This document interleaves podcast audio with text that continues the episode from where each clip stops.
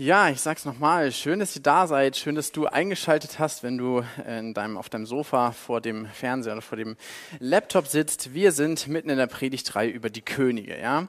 Ähm, das waren eine Gruppe von Männern, die haben vor 3000 Jahren über das Volk Israel geherrscht. Und 3000 Jahre, äh, das ist eine lange Zeit. Ich weiß nicht mehr, was ich damals gemacht habe. Ähm, und man fragt sich natürlich, okay, was haben diese Männer, was hat diese Gruppe von Männern mit uns heute zu tun, 3000 Jahre später? Ja, und das waren Leute, äh, das waren Menschen, die haben, von denen hat jede seine persönliche Geschichte mit Gott. Und auch heute im 21. Jahrhundert können diese Menschen für uns Vorbild sein oder Warnung sein. Ja, denn das Leben dieser Menschen hat das Leben von Tausenden beeinflusst. Und wenn du hier sitzt, ja, oder wenn du zu Hause vor dem Bildschirm sitzt, dann ja, darfst du wissen, dass auch dein Leben Einfluss auf das Mensch, äh, Einfluss auf das Leben von vielen hat. Ja, und gerade wenn du als Christ ein Kind Gottes bist, dann gilt das im Besonderen, denn Jens hat es gesagt, du bist von königlichem Geschlecht, ja, und als ein königlicher Erbe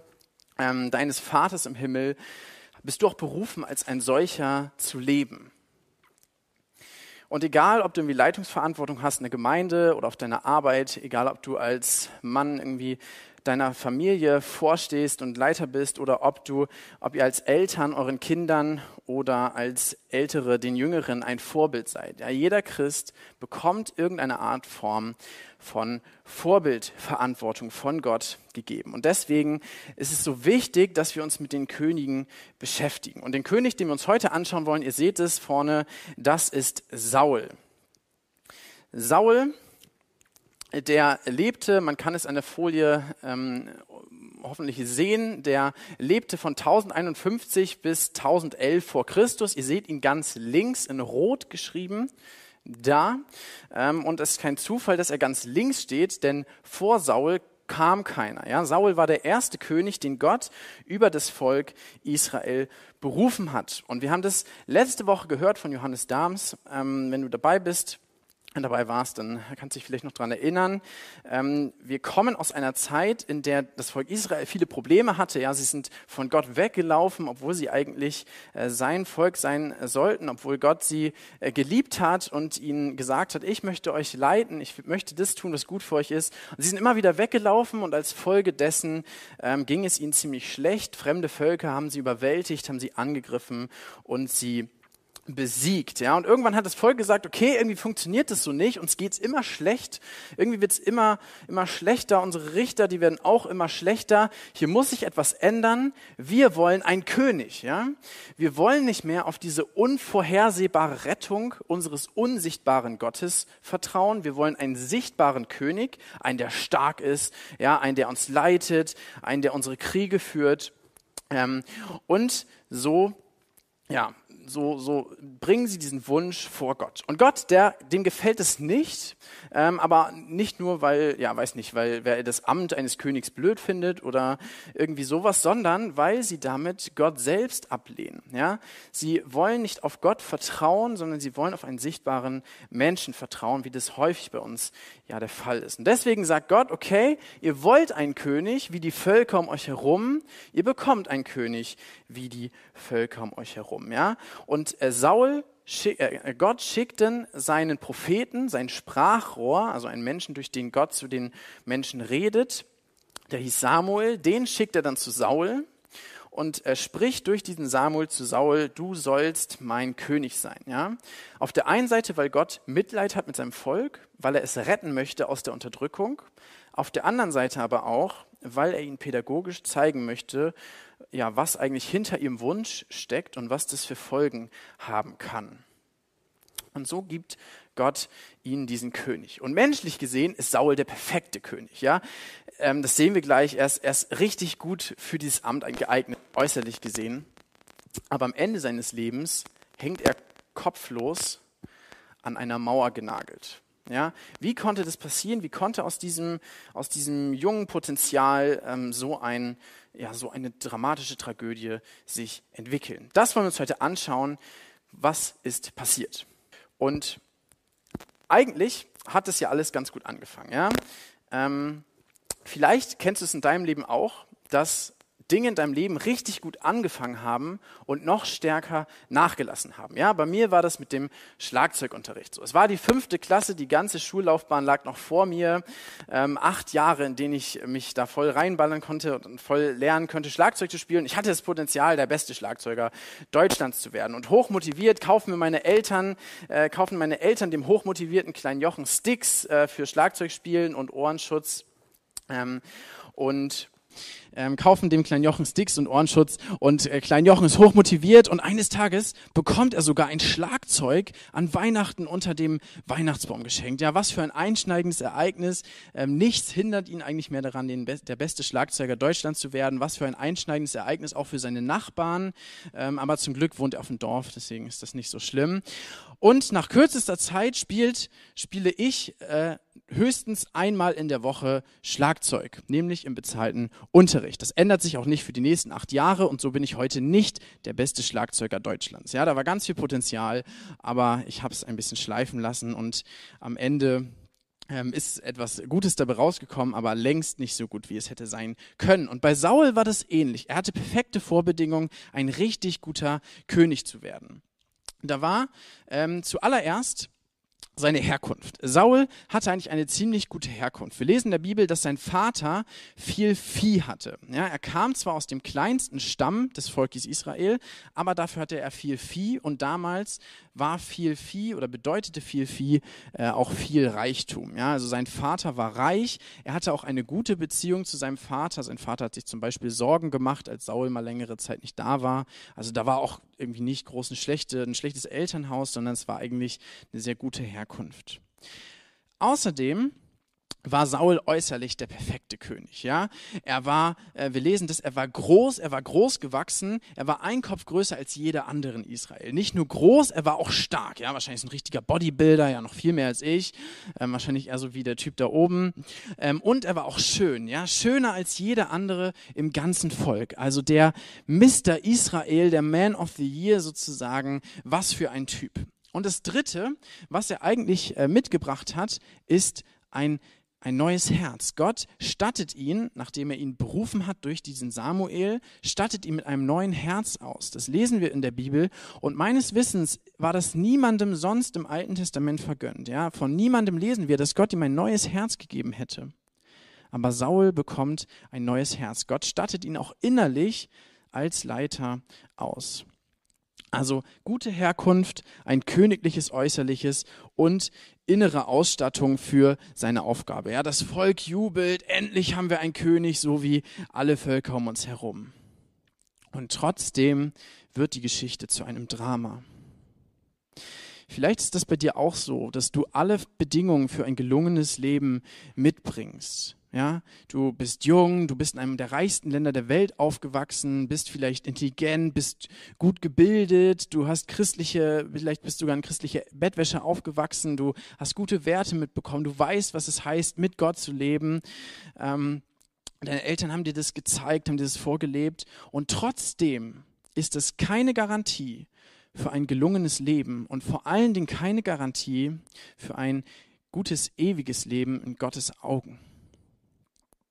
Das zeigt uns Saul. Vielleicht ist es aber auch bei dir so, dass du keine gute Bedingung für, dieses, für ein gelungenes Leben mitbringst. Ja, du hast von deinem Elternhaus her immer wieder Geldsorgen mitbekommen, hast vielleicht chronische Krankheiten. Vielleicht hast du eben keine gute Schulbildung genießen dürfen, keine guten Werte mitbekommen, keine gute Elternbeziehung, ja, nicht so wie Saul. Ähm, und auch das ist keine Garantie für ein verfuschtes Leben in Gottes Augen. Er kennt deine Zukunft, er sieht dein Potenzial für die Ewigkeit. Ja, und vielleicht bist du auch irgendwo dazwischen, wahrscheinlich sind es die meisten, ähm, und auch für dich gilt das Gleiche. Was macht also den Unterschied? Was hat den Unterschied in Sauls Leben gemacht und was macht den Unterschied in unserem Leben. Und dafür wollen wir uns heute eine Schlüsselsituation anschauen in Sauls Leben, die ihn zu Fall gebracht hat. Und ihr könnt äh, gerne mit aufschlagen. Wir lesen heute aus 1 Samuel 15, das ist im Alten Testament, da lesen wir, lesen wir Auszüge. Ihr könnt es auch gerne aufgeschlagen lassen, entweder ihr habt eine Bibel mit oder ihr ähm, guckt es im Internet nach. Und wir starten erstmal mit den Versen 1 bis 3. Wie gesagt, lasst es gerne aufgeschlagen für später. Wir werden nicht den ganzen Text an der Folie haben. Kurze Vorgeschichte. Saul hat, war jetzt König und nach anfänglichen Siegen, ähm, die er eingefahren hat, ja, guter Anfang, ähm, kam schon mal eine Situation, in der er gegen gegenüber Gott grob ungehorsam war. Was war passiert? Es drohte eine Niederlage und ähm, weil Saul nicht verlieren wollte, hat er den Gottesdienst vor der Schlacht schon mal selber durchgeführt. Obwohl Gott eigentlich gesagt hat, das dürfen nur die Priester machen. Ja, du darfst es nicht. Gott hat ihm außerdem gesagt, durch Samuel, du sollst auf mein Timing warten, bis ich Samuel vorbeischicke. Saul hat es nicht gemacht, er hatte Angst und Daraufhin hat er diese Schlacht kampflos verloren. Die Philister, dieses Volk, was Israel angegriffen hat, hat gewonnen. Und äh, Saul hat von Gott schon mal eine Abmahnung bekommen. Aber Gott gibt ihm eine zweite Chance. Er gibt ihm die Möglichkeit zu zeigen, dass er äh, ein König ist, ähm, wie Gott ihn sich wünscht und wie das Volk ihn braucht. Und deswegen kommt jetzt Samuel zu Saul mit äh, diesem neuen Auftrag. Er sagt, Vers 1, Jahwe, das ist der Name Gottes, ähm, mit dem er sich im Alten Testament dem Volk vorstellt. Jahwe hat mich beauftragt, dich zum König über sein Volk Israel zu salben. So höre nun auf die Worte Jahwes. So spricht Jahwe, der Allmächtige. Ich habe bedacht, was die Amalekiter Israel angetan haben, wie sie sich dem Volk in den Weg stellten, als es aus Ägypten heraufzog. Nun zieh gegen sie in den Kampf, schlage sie und vollstrecke den Bann an ihnen. Schone keinen, sondern töte Mann und Frau, Kind und Säugling, Rind und Schaf, Kamel und Esel. Was für ein krasser Auftrag, den Saul hier bekommt. Ja, und für uns im 21. Jahrhundert klingt es ziemlich heftig und ich, das ist auch berechtigt. Es ist auch richtig, richtig hart. Warum ist Gott hier so hart? Ist das nicht ungerecht? Da muss man so ein bisschen, äh, da muss man bedenken, wenn wir ins Alte Testament schauen, wenn du vielleicht Stellen im Alten Testament liest, die du nicht verstehst, dann äh, denk dran, dass es eine andere Zeit ist, in der Gott ähm, seinen Plan oder einen anderen Teil seines Plans mit dieser Welt ausgeführt hat. Ja, die Kulturen sind eine andere, ähm, es ist eine völlig andere Situation. Ähm, der, das Volk Israel ist eine Nation, ja, ein, ein Volk, das braucht eine Außenpolitik. Ähm, das ist anders als heute, als wir als Christen leben, ja. Ähm, und Gott ist hier so hart aus folgendem Grund. Er hat das Volk Israel aus der Sklaverei aus Ägypten befreit und hat sie dann durch die Wüste in das Land geführt, was er ihnen versprochen hat. Ja, das Land Kanaan, was dann eben umbenannt wurde in Israel.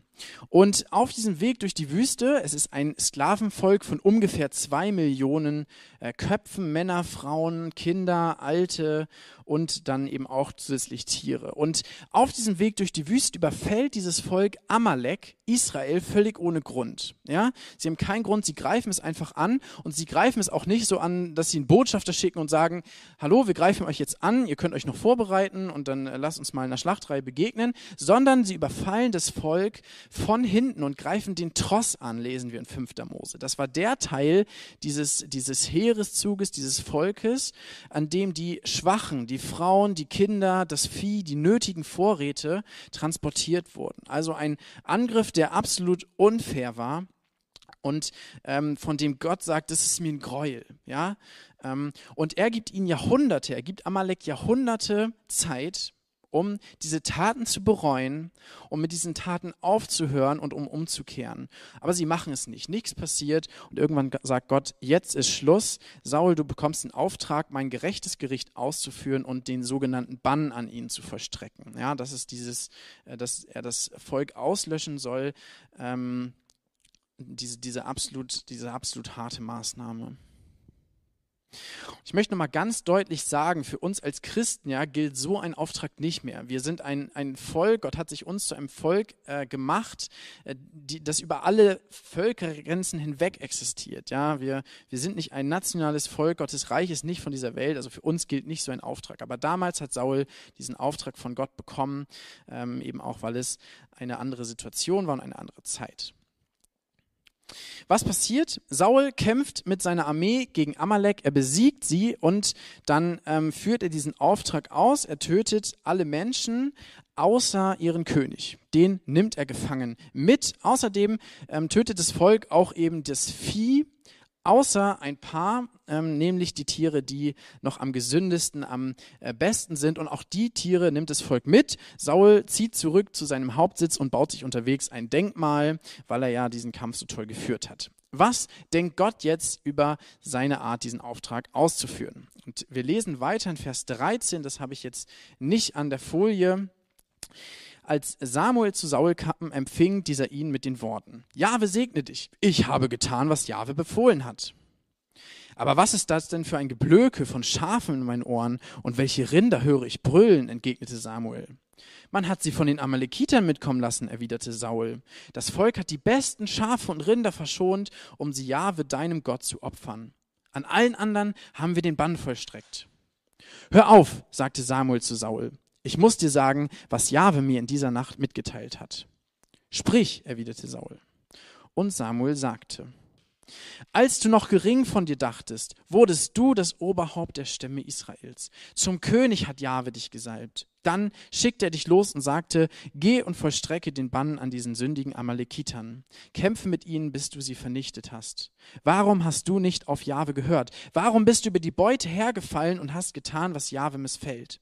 Aber ich habe doch auf Jahwe gehört, erwiderte Saul. Ich bin den Weg gegangen, auf den er mich geschickt hat. Ich habe Agag, den König von Amalek, hergebracht und an allen Amalekitern den Bann vollstreckt. Aber das Volk hat die besten von den erbeuteten Schafen und Rindern am Leben gelassen, um sie Jahwe, deinem Gott in Gilgal zu opfern.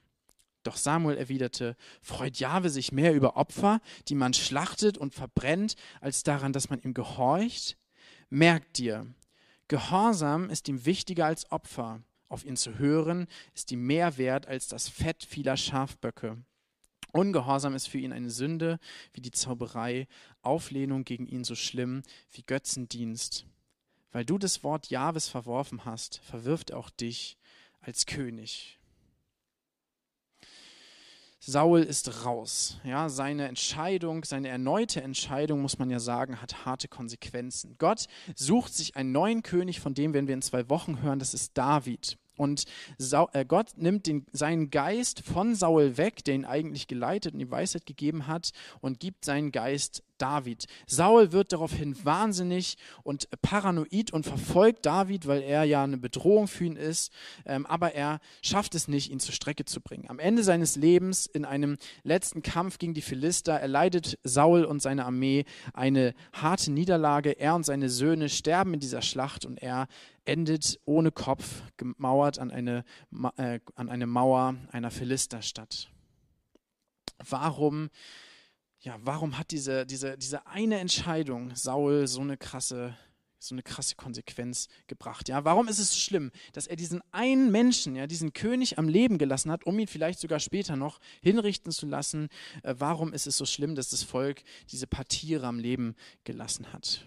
Und das sind zwei Gründe, ähm, die wir da finden. Der erste Grund ist, dass dass äh, der Grund oder das Herz, was dahinter steckt, dass Saul diesen Agag am Leben gelassen hat, dass es ähm, Selbstbeweihräucherung war. Warum? Die Völker und, und, ihre Könige in der damaligen Zeit, die haben das häufig so gemacht, dass sie die besiegten Könige aus einer Schlacht gefangen genommen haben, um sie dann lebendig vor allen anderen darzustellen. Ja, so eine Siegestrophäe, um zu zeigen, hey, ich habe so gut gekämpft und dieser kleine König, ja, der kann nix. Und sie haben das, sie haben die Könige dann vorgeführt. Manchmal haben sie dann vor äh, haben sie die Könige dann vor den Augen aller hingerichtet als Demütigung. Ja? Saul macht es aus Selbstbeweihräucherung. Er möchte sich selbst die Ehre nehmen, genauso wie er sich dann unterwegs nochmal ein Denkmal baut, obwohl Gott eigentlich der ist, der die Kraft gibt und der Sauls Kämpfe kämpfen möchte. Saul nimmt sich selbst die Ehre, anstatt Gott die Ehre zu geben. Der zweite Grund, das ist der, ähm, den wir im Text gelesen haben, Saul ist einfach ungehorsam. Ja, Gott hat ihm einen klaren Auftrag gegeben und Saul sagt einfach, ja, mache ich, aber das und das und das mache ich nicht. Saul nimmt das, was Gott ihm sagt, nicht ernst. Eigentlich ist das logisch, was er tut. Ich meine, das machen ja alle so. Ja, die Könige um sie herum, die äh, nehmen die anderen Könige auch gefangen. Er hätte ihn ja später auch noch hingerichtet. Vielleicht, weiß man nicht so genau. Ähm, es funktioniert ja auch sonst. Ja, die Könige bekommen dadurch einen guten Ruf in ihrem Volk oder werden groß dargestellt. Und ich meine, dass das Volk die Opfertiere behält, ist ja auch logisch. An sich hat das Volk ja auch den Auftrag, Gott zu opfern, ja, und um, um einfach ähm, sich daran zu erinnern, was Sünde für Konsequenzen hat. Also von daher eigentlich, ja, ist ja nicht so, so schlimm, ist doch logisch, was Saul da macht, ja. Und ich glaube, dass äh, wir oft auch so denken. Ja, wir tun Dinge, die sind eigentlich menschlich logisch und die funktionieren, obwohl Gott ganz andere Prinzipien gibt. Und das könnte man geistlichen Pragmatismus nennen geistlicher Pragmatismus. Was ist Pragmatismus? Das ist ein Fremdwort. Ähm, ich musste auch googeln, was, was das eigentlich genau ist. Und der Duden sagt, es ist die Lehre, die das Handeln über die Vernunft stellt und die Wahrheit und Gültigkeit von Ideen und Theorien oder eben auch von Gottes Anweisungen allein nach ihrem Erfolg bemisst. Saul handelt kurz gesagt nach dem, was ihm ja, was ihm sinnvoll und erscheint und was funktioniert. Ja, er handelt nicht danach, was Gott ihm sagt, sondern er handelt danach, was sonst ja auch funktioniert und was ihm irgendwie sinnvoll erscheint. Ich glaube, dass wir mit diesem geistlichen Pragmatismus auch zu kämpfen haben, dass das kein, keine Erscheinung ist von Saul oder mit der Saul zu kämpfen hat, sondern dass wir das heute im 21. Jahrhundert als Menschen noch genauso machen. Ja, wir gebrauchen diesen Pragmatismus, ja, es funktioniert doch eigentlich oder es ist doch irgendwie menschlich sinnvoll, dass wir das auch benutzen, um uns Ausreden zu suchen, um nicht tun zu müssen, was Gott von uns möchte. Ja, wir, wir sagen dann, ja, ich, ich kann ja, ich, ich muss ja nicht ganz ehrlich sein bei der Steuererklärung. Ich meine, es ist ja für einen guten Zweck. Ich kann das Geld, was dann dabei rauskommt, kann ich ja spenden. So. Oder ich, die Beziehung äh, zu einem Nichtchristen, das, das hat ja auch bei anderen funktioniert. Ja, das klappt schon. Er soll ja auch Jesus kennenlernen, deswegen, deswegen, das, das wird schon. Ja, das kann Gott doch nicht, nicht, nicht, nicht möchten. Das, das kann er doch nicht, nicht wollen. Oder wir sagen, ja, Beziehung zu Gott bedeutet ja in erster Linie, dass ich mich mit Gott beschäftige, dass ich bete oder dass ich Bibel lese. Gemeinde brauche ich ja gar nicht so sehr. Ja, wenn, wenn ich dann Sonntagmorgen, passt mir einfach nicht, äh, Gemeinde brauche ich nicht. Ja, es reicht ja, wenn ich Beziehung zu Gott habe. Und das sind alles Dinge, wo wir diesen geistlichen Pragmatismus benutzen, um Gottes konkrete Anweisungen auszuhebeln. Ja, so wie Saul. Saul nimmt Gottes Anweisungen nicht ernst. Er nimmt nicht ernst, was Gott sagt. Er hat keine Ehrfurcht, keinen Respekt vor Gott. Jetzt fragst du dich vielleicht, hä, Furcht? Gott ist doch ein lieber Gott. Ja, warum muss ich Ehrfurcht vor ihm haben? Und Gott ist ein liebender Gott, er liebt uns, aber er ist kein lieber Gott. Ja? Er ist keine zahme Katze, ähm, die wir irgendwie nach unseren, nach unseren Gutdünken lenken können. Gott ist dein allmächtiger Schöpfer. Er hat dich geschaffen, er hat dich kunstvoll geschaffen, er hat dich gut geschaffen und auch die Menschen um dich herum. Ja, du bist von Gott erdacht, er hat dich gemacht und er kennt dich besser als du selbst. Aber er könnte dich auch in einem Augenblick mit einem Fingerschnipsen auslöschen. Ja? Und wir, indem wir anderen Menschen schaden, indem wir, indem wir die Beziehungen zu anderen Menschen, indem wir sie zerstören, indem wir, indem wir gegen andere Menschen sind aus Egozentrik, spucken wir unserem allmächtigen Gott ins Gesicht. Gott ist würdig, dass wir ihn auch dass wir auch Ehrfurcht vor ihm haben, weil er, weil er perfekt ist, weil er heilig ist. Er ist moralisch perfekt, er ist liebevoll und wir sind es nicht. Ehrfurcht vor Gott hat damit zu tun, dass ich ein gesundes Gottesbild habe, eine gesunde Vorstellung von dem, wer Gott ist, wie groß Gott ist und wie anders er als ich ist.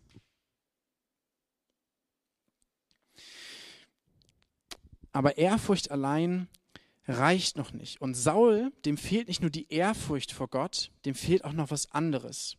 Und zwar fehlt ihm das Vertrauen zu Gott. Ehrfurcht und Vertrauen, das sind zwei Seiten einer Beziehungsmedaille. Das ist wie, ähm, wenn ich als Kind meines Vaters, als und er war mein Erziehungsberechtigter, da hatte ich ja auch Ehrfurcht vor ihm, ja, weil, weil er auch mich erziehen konnte, ähm, erziehen durfte, aber gleichzeitig habe ich ihm natürlich auch vertraut, ja, ich habe ihn lieb gehabt, habe ich immer noch, ähm, aber so, ja, ein Sohn braucht beides. Vertrauen an seinen Vater, an seine Eltern, auch an seine Mutter natürlich und auch Ehrfurcht vor seinen Eltern. Und so ist es bei Gott auch. Wenn das eine da ist, aber das andere fehlt, dann wird es, dann wird es krankhaft. Ja? Ehrfurcht ohne Vertrauen wird zu Angst und äh, Vertrauen ohne Ehrfurcht wird irgendwie zu Beliebigkeit und zu einem geringen Gottesbild häufig. Und Saul, dem fehlt beides. Dem fehlt das Vertrauen und die Ehrfurcht. Und wir lesen das in seiner Reaktion ab Vers 24, nachdem Samuel ihm diese harte Nachricht überbringt. Da sagt Saul, ich habe gesündigt, denn ich habe mich über den Befehl Jahwes und über deine Anweisung hinweggesetzt. Ich habe mich vor meinen Leuten gefürchtet und ihnen ihren Willen gelassen. Vergib mir bitte meine Sünde und komm mit mir zurück, dass ich vor Jahwe anbete. Aber Samuel sagte zu ihm, ich gehe nicht mit dir zurück. Du hast das Wort Jahwes verworfen und Jahwe hat nun auch dich verworfen. Du kannst nicht mehr König über Israel sein. Samuel drehte sich um und wollte weggehen. Aber Saul hielt im Mantel fest, sodass ein Zipfel davon abriss. Da sagte Samuel zu ihm, genau so hat Jahwe heute das Königtum Israels von dir abgerissen und es einem anderen gegeben, der besser ist als du. Er, der Ruhm seines Volkes Israel, lügt nicht. Und es tut ihm auch nicht leid. Er ist nicht wie ein Mensch, der seine Entscheidung bereut. Ja, ich habe gesündigt, sagte Saul. Aber ehre mich doch vor den Ältesten meines Volkes und vor Israel und kehre mit mir um, dass ich mich vor Jahwe, deinem Gott, niederwerfe. Samuel tat es und ging mit Saul zurück. Und Saul warf sich vor Jahwe nieder. Erstmal klingt das, was Saul hier bekennt, richtig gut. Ja, er sagt, ich habe gesündigt, ich habe, ich habe mich Gott widersetzt, ich habe mich über den Befehl hinweggesetzt und er bereut es und er bekennt es, also er gibt es auch zu. Und warum bleibt Gott dann so hart? Warum bleibt Gott bei seinem Urteil und sagt, nein, du bist raus?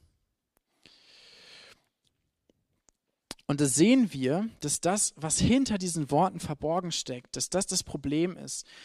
Saul hat etwas in seinem Herzen, ihm fehlen diese beiden Dinge und das disqualifiziert ihn auch weiterhin. Und auch hinter diesem Bekenntnis bleiben diese beiden Dinge äh, fehlen, die Ehrfurcht und das Vertrauen. Und wir sehen das, wenn wir ein bisschen genauer in den Text gucken.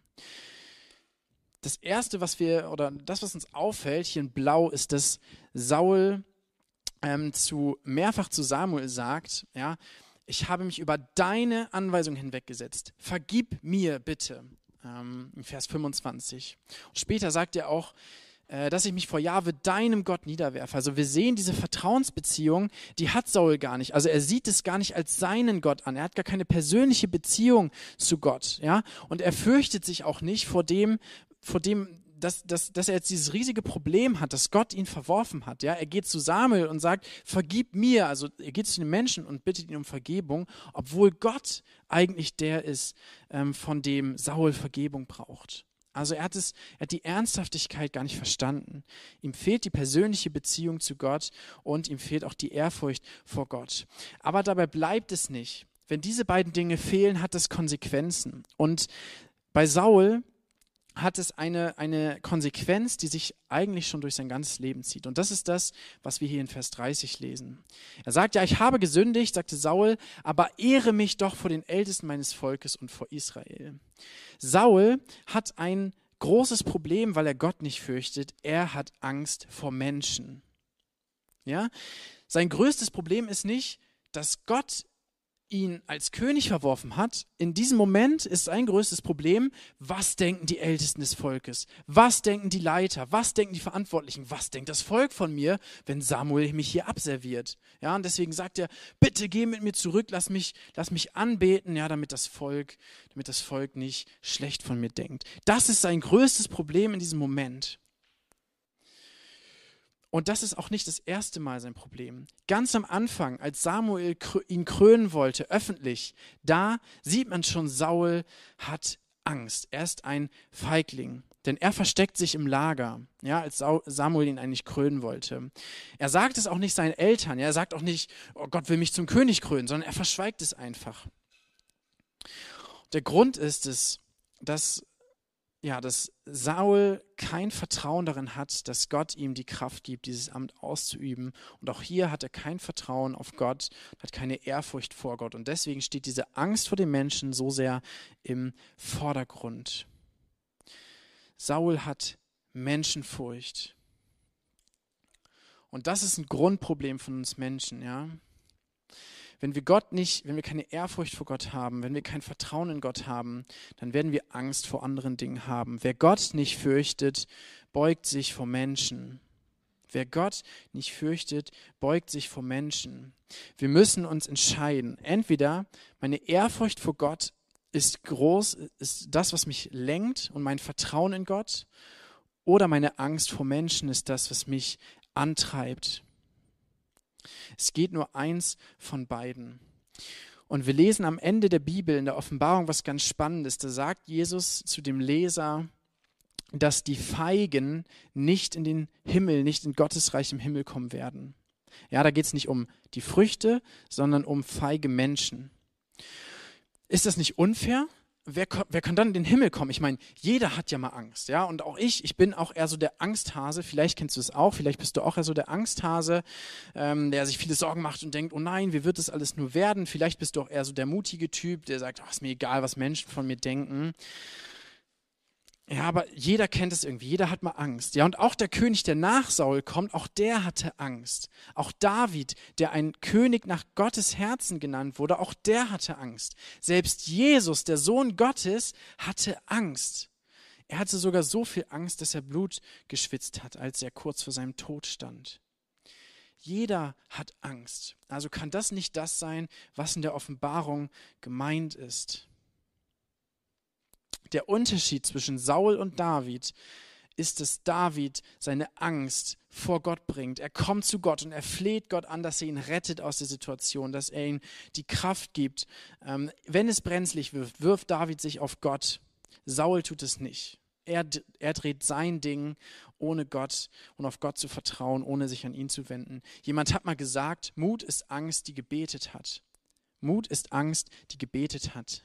David lebt es, Saul aber nicht. Ja, und deswegen werden, und diese Leute, von denen Jesus in der Offenbarung spricht, diese Feigen, diese Menschen werden nicht in den Himmel kommen, weil sie Jesus nicht ihr Leben anvertraut haben. Und deswegen aus Angst vor Menschen leben, so wie Saul. Ja, sie, sie kommen, sie bleiben nicht draußen, weil sie mal Angst haben, das hat jeder, sondern sie kommen nicht in den Himmel, weil sie Jesus ihr Leben nicht anvertrauen. Und ähm, Salomo, ähm, ja, der, der, der Sohn von David, der bringt es mal auf den Punkt, Menschenfurcht stellt eine Falle. Wer aber auf den Herrn vertraut, der ist in Sicherheit. Menschenfurcht stellt eine Falle. Wer aber auf den Herrn vertraut, ist in Sicherheit. Ja, und vielleicht denkst du, ja, so das, was Saul hier passiert ist, das wird mir nie passieren. Ich meine, äh, ja klar, Angst habe ich auch mal und mir ist nicht egal, was Menschen von mir denken, ja, aber ich meine, Saul hat eine klare Anweisung von Gott bekommen und er hat es nicht gemacht. Ja, das würde mir nie passieren, wenn Gott, wenn Gott durch eine Vision zu mir reden würde oder durch, durch Menschen, dann würde mir das nie passieren. Ja, dann würde ich machen, äh, was Gott möchte. Ähm, vielleicht ab und zu mal, ja, aber so grundsätzlich, grundsätzlich habe ich damit kein Problem. Ja. Das, was Saul hier macht, tangiert mich nicht. Und ich glaube, ähm, ein Stück weit magst du sogar damit recht haben, dass du in einer anderen Situation bist als Saul. Ja. Du, wenn du an Jesus glaubst, wenn du ihm dein Leben anvertraut hast, dann bist du ein Kind Gottes, dann hast du eine Vertrauensbeziehung zu Gott. Ja, wenn du das nicht hast, dann bist du per Definition kein Kind Gottes. Aber wenn du das hast, ja, wenn du Jesus dein Leben anvertraut hast, wenn du an ihn glaubst, dann bist du ein Kind Gottes. Ja, und da bist du in einer ganz anderen Situation als Saul. Dann bist du gerettet. Und trotzdem ist Saul in jedem von uns. Weil das, was Saul hier zu Fall bringt, ist das, was auch in unserer alten Natur steckt, die, die gegen Gott rebelliert, ja. Und ich kenne das auch. Ich habe diese Menschenfurcht, ich kenne das. Und das ist gerade ähm, gerade bei mir ein Problem, wenn es darum geht, Menschen unangenehme Dinge weiterzusagen. Ja, gerade wenn es darum geht, Menschen vom Evangelium zu erzählen, Menschen über den Glauben zu reden, dann fordert mich das heraus. Wenn ich mit Leuten rede, die in der, in der Hackordnung oder in der Rangordnung irgendwie unter mir stehen, ja, die, keine Ahnung, die irgendwie neu sind oder die im Beruf irgendwie unter mir stehen, dann fällt mir das relativ leicht, wenn ich Menschen an die Wand diskutieren kann und ihnen logisch erklären kann, darum finde ich das logisch, was die Bibel sagt und wenn ich gute Argumente habe und, und ähm, besser oder schneller irgendwie kombinieren kann, dann fällt mir das leicht, ja. Aber wenn es um Menschen geht, die über mir stehen oder die gebildet sind, ähm, ja, wo ich, wo das nicht so leicht ist, dann, dann fällt mir das gleich viel schwerer. Und das ist 1a Menschenfurcht, ja. Es macht einen Unterschied zwischen Menschen. Ja, ich, ich habe vor manchen Menschen mehr Angst als vor anderen, anstatt auf Gott zu schauen, auf ihn zu vertrauen. Und vielleicht kennst du das auch. Vielleicht kennst du es auch, dass du diese Furcht vor Menschen hast. Ja? Und vielleicht denkst du dir aber auch, okay, ja, mit Menschen über den Glauben zu reden, ist nicht so das Problem. Und ich habe euch eine Umfrage mitgebracht, um so ein bisschen zu gucken, okay, wo ist bei mir das Problem mit Menschenfurcht? Und ihr werdet gleich an der, an der Wand eine Folie sehen.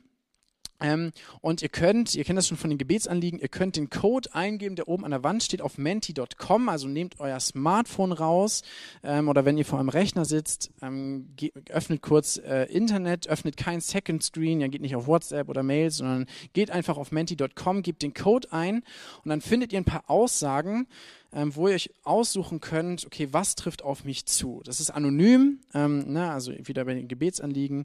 Hier sieht keiner, wer was ausgewählt hat. Und es gibt so ein paar Aussagen, vielleicht kennst du die. Die erste Aussage ist, die seht ihr auch gleich auf eurem Handy, ich liebe es, wenn Menschen mir ihre Anerkennung ausdrücken. Es ist mir sehr wichtig, die Anforderungen von Menschen zu erfüllen. Um Entscheidungen zu treffen, brauche ich die Zustimmung von anderen. Wenn Mitchristen mich nicht motivieren, ist meine Beziehung zu Gott auf Sparflamme. Ich habe Angst, unangenehme Dinge anzusprechen. Oder ich führe ein Doppelleben zwischen Gemeinde und Gesellschaft, also in deiner Uni oder auf der Arbeit oder in der Schule. Ihr habt jetzt so eine Minute Zeit und dann gucken wir einfach mal, was so die Dinge sind, die auf euch zutreffen. Vielleicht trifft auch nichts auf dich zu, aber vielleicht trifft auch was auf dich zu. Und dann schauen wir mal, ähm, was so die Bereiche sind, mit denen wir zu kämpfen haben.